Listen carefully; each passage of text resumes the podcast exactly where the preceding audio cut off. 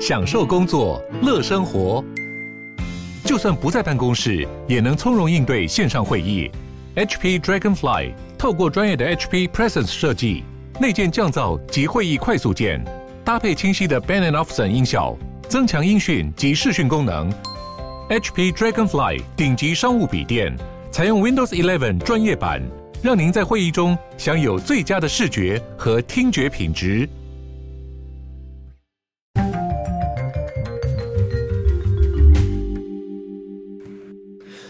大家好，欢迎回到世界忙什么的 World in Five Minutes，我是节目的主持人 Morris。那我们今天要来看到的这则新闻呢，是关于美国的一则新闻。那为什么我会挑这则新闻呢？我相信如果是老听众就会很熟悉，为什么我们会报道这个相关的新闻了。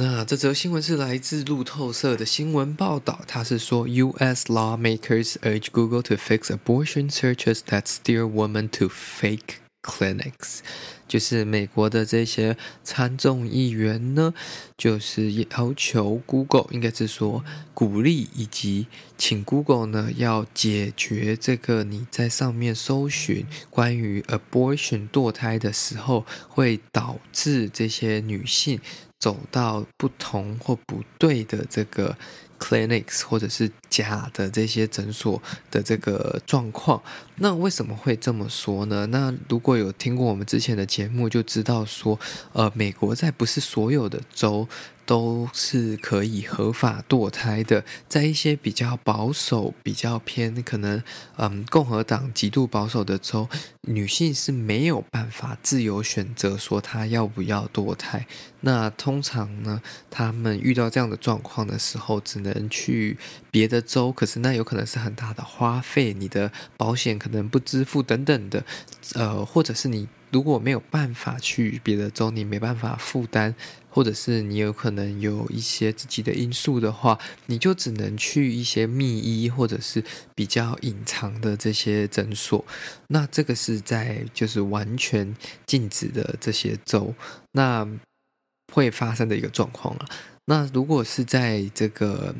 有可能可以堕胎的这些州的这些医疗资源，也有一些。不正确的地方，我们等一下会来跟大家做这个讨论跟探讨了。那为什么这些参众议员会对这个有兴趣呢？应该是说，他们认为这是每个女性应有的权利，他们身体的自主权应该要交给他们自己做决定，而不是被这样的法律或者是这样子不公平、不公平、不公正的一个呃规定跟法律去做限制嘛。那他们就写了一个这个信去给 Google 的 CEO，那 Google CEO 的以及 Google 都没有这个正面的回应啊。那为什么他们会提起这个呢？其实是因为上周有一个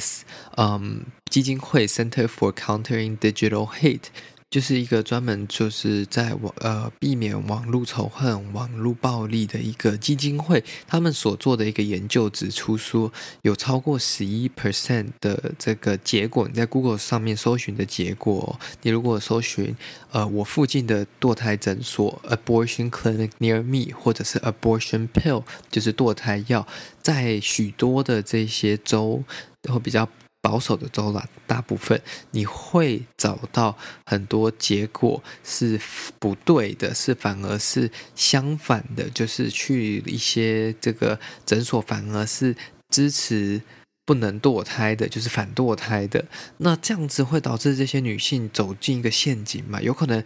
呃，而且很有可能这些遇到这样的问题都是比较年轻、比较年幼的女性。那这样子的状况会不会导致她们受到更大的伤害呢？那在这一个大约十三个州，嗯，就是有禁止堕胎，就是明文规定。那曾有机会在这些女性搜寻遇到这样的问题的时候，做这样的搜寻的时候，她们可能会被嗯指引到不对的地点，就是有一些叫做 fake clinics，就是这些反而是支持反堕胎的这些诊所。然后他们如果去这样的地方。我相信那里的医生或者是那里的这些工作人员不会给他他真正需要的建议嘛，因为他们站在的立场就是不对的。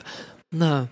有一个叫做 Crisis Pregnancy Centers，这些这个中心呢，其实嗯已经存在很久了。那基本上它就是站在嗯。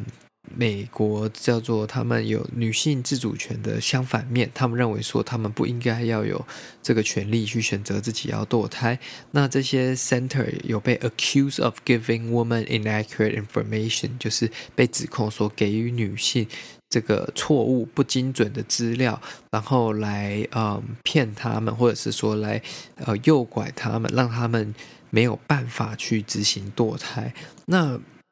他们认为说，就是这些立法者，呃，参众议员，他们认为说，Google should not be displaying anti-abortion fake clinic or crisis pregnancy center，就是 Google 不应该要在这个搜寻的结果里面。去显示，或者是说，就是不应该去显示这些结果就对了啦。那因为这样子的结果其实是会有伤害的。那如果他们真的真的要展示这些结果的话呢，就是 at very least，你应该要 appropriately label。就是如果你真的没有办法，你认为说哦，这个搜寻结果应该是要就是嗯非常自由的，就是大家都有言论自由，不应该把它消除掉。那至少你应该去 label 它说，哎，这。个资料有可能是有问题的，或者说这个地方可能有疑虑这样子。那为什么他们认为这样是合理的？因为其实过去 Google 在这个包括自杀啊，或者是性侵，你如果搜寻关于这些，它都会直接把你就是导向可能正确的资源。那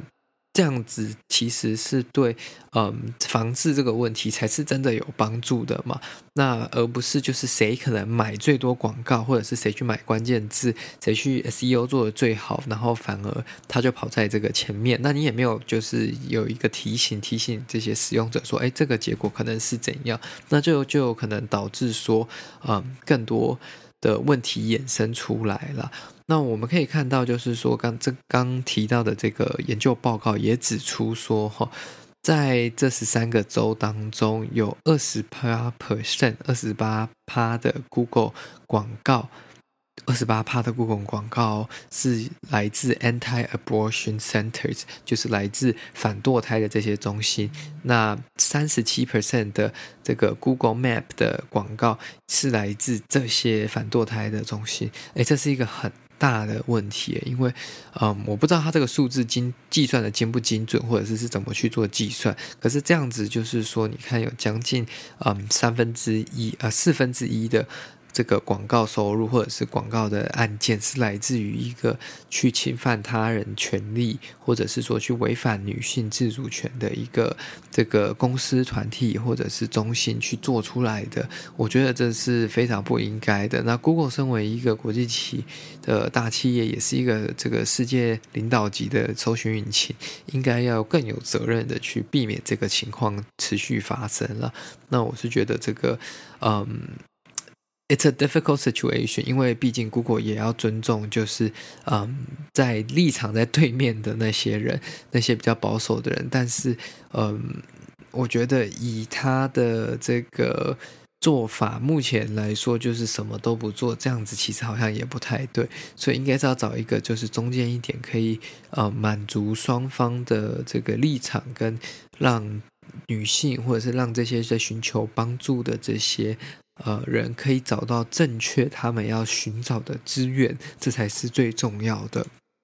那如果更关心这个状况跟美国的这个相关呃问题的话呢，也可以去听前面的，我们有几集的 EP 也是在讲这个部分。那如果你喜欢这个节目的话呢，再将它推荐给你的亲朋好友。我们每周一三会固定更新，然后如果您喜欢的话呢，也欢迎您加入我们的赞助会员，这对我们来说是非常大的鼓励跟动力。那今天的节目就到这边啦，我们下次再见啦，拜拜。